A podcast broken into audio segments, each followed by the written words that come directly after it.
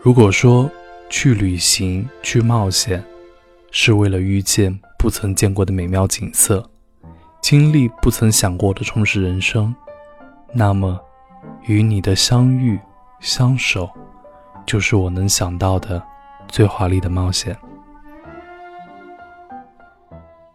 同行的朋友，你好，我是永清，这里是为你读英语美文。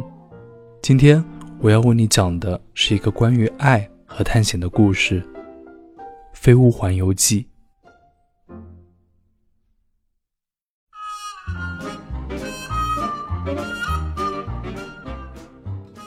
已经七十八岁的气球销售员 Carl，从小就迷恋探险故事，希望能成为伟大的探险家。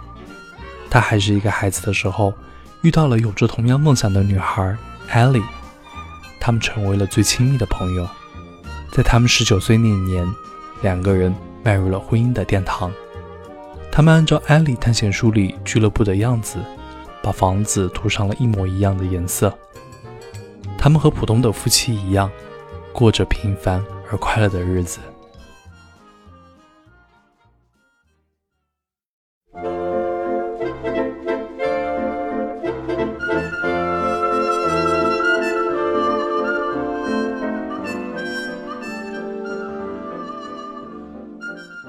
They worked on the house every day, and the days turned into weeks.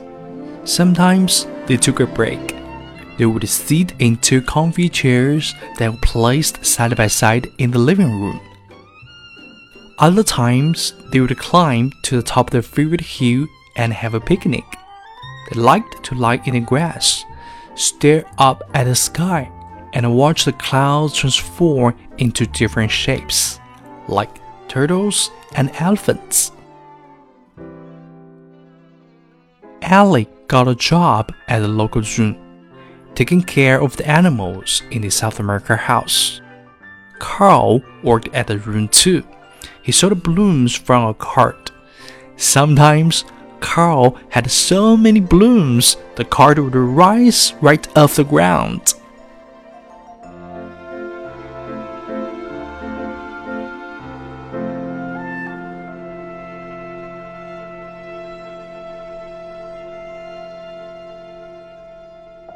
The weeks turned into months. Ellie and Carl looked through her adventure book and dreamed of traveling to Paradise Falls. Ellie painted a lovely picture of their house atop the tapestry. They hung the picture over the fireplace. Carl added a poster of South America. Ellie put up a hand-woven rug, a piece of pottery, and a figurine of tropical bird. For the finishing touch, Carl placed a toy blimp on the mantel and a glass jar on the table. A table on the jar read Paradise Falls. Carl and Ellie tossed their spare change into the jar whenever they could.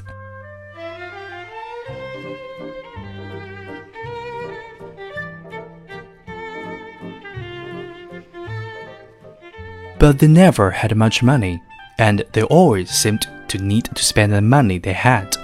A new tire for the car, a cast for Carl's broken leg, a new roof for the house. But Carl and Ellie didn't worry. They knew they would get to South America someday. The months turned into years.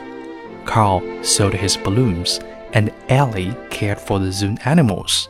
At night, they danced in the living room. They always had fun together.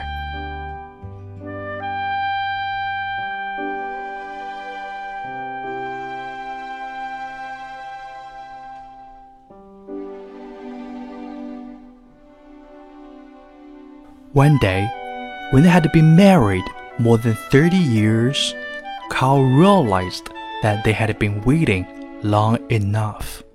He decided to surprise Ellie. He bought two plane tickets to South America and tucked them into the picnic basket. But when they were on the way up their favorite hill, Ellie fell down. Ellie went to the hospital and for a while looked as if she might get better, but she didn't. Instead, Carl went to her funeral with a bouquet of blue balloons. Then he went home. For the first time since he was eight years old, Carl was completely alone.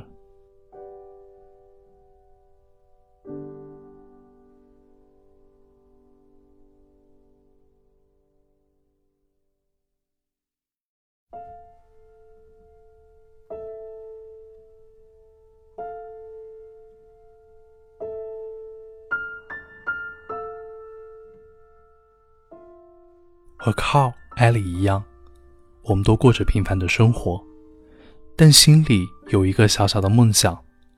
这个梦想，也许是去一直想去的地方，也许是去做一件让自己有成就感的事情。也和靠艾莉一样，我们在为梦想存钱，但生活里需要花钱的地方实在太多，每个月的房贷，下个月的房租，同事朋友结婚。马上要随的份子钱，在一地鸡毛的生活里，这个梦想被埋进了心底，深深的埋进了心底。我们在等着万事俱备才开始做的时候，却发现已经太晚。不过好在人生的美妙之处是，人生永远没有太晚的开始。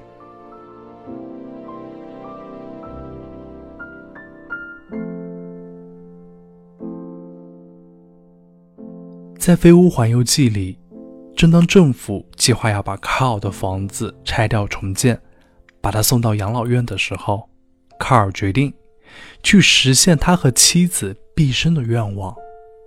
不过，他不是打算一个人去，而是和他的屋子一起去。